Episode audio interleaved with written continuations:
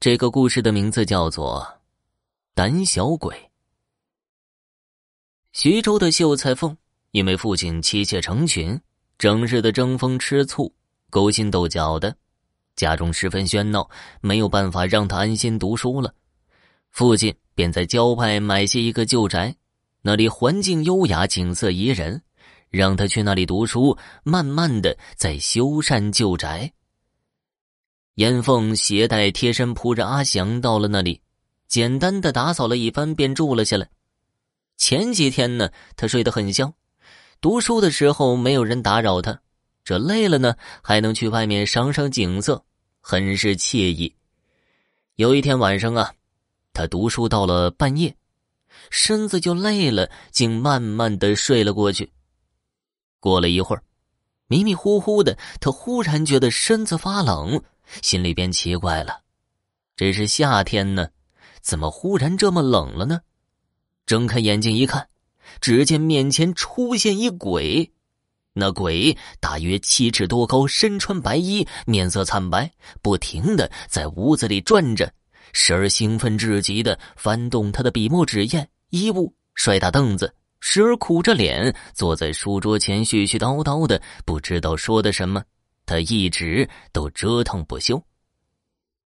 严凤躺在床上，一动都不敢动，吓得魂飞魄散，这心里边啊，突突的快跳出来了。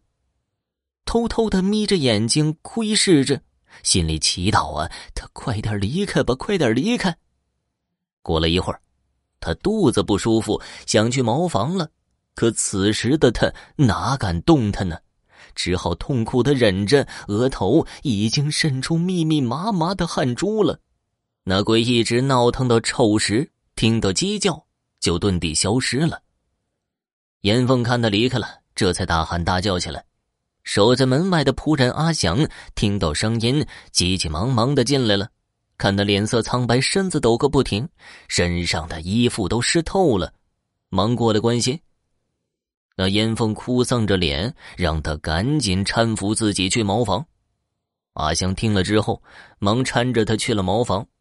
他蹲下了一会儿，起身长长的出口气，把事情的经过跟阿香说了。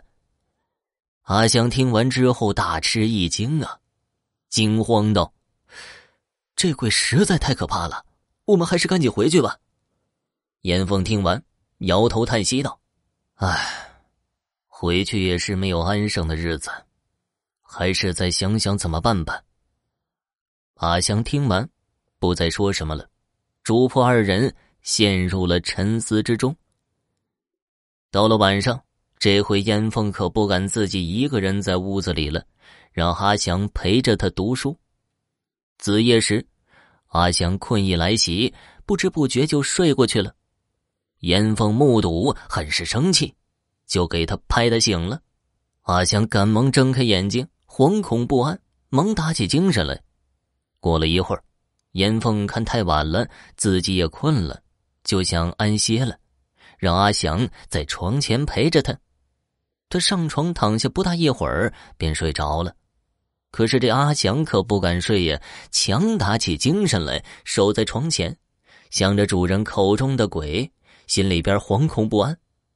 过了一会儿，烛光忽明忽暗的，本就胆小的阿祥吓得蜷缩在床前，不敢抬头了。此时，那鬼出现了。他看到阿祥，并不害怕，依然犹如昨晚一般，到处乱翻，摔打桌椅，还拿起严凤写的字上下看着，嘴里絮絮叨叨的，也不知道说的什么。阿祥吓得瑟瑟发抖，快哭出来了，只好把主人严凤叫醒了。正在美梦的烟凤醒来，看到这一幕，甚是生气，忽的不再恐惧了，拿起棍子击打那鬼。那鬼嗷嗷直叫，忽然就遁地逃跑了。主仆二人目睹了这一切，哑然失笑。原来是个胆小鬼啊！经此一闹腾，主仆二人再也睡不着了，不停的揣测这鬼是什么鬼。天亮以后。严凤让阿香拿着镐头，在那鬼消失的地方挖掘，也就是书桌下。阿香卖力的挖着，不大一会儿啊，竟然挖掘出一个骸骨，也不知道有多少年头了。严凤好好的把它安葬在了后山。此后，此地果然安静了下来。在节目最后呢，要说一下我的新书《地藏》在喜马拉雅上线了，赶快去订阅收听吧。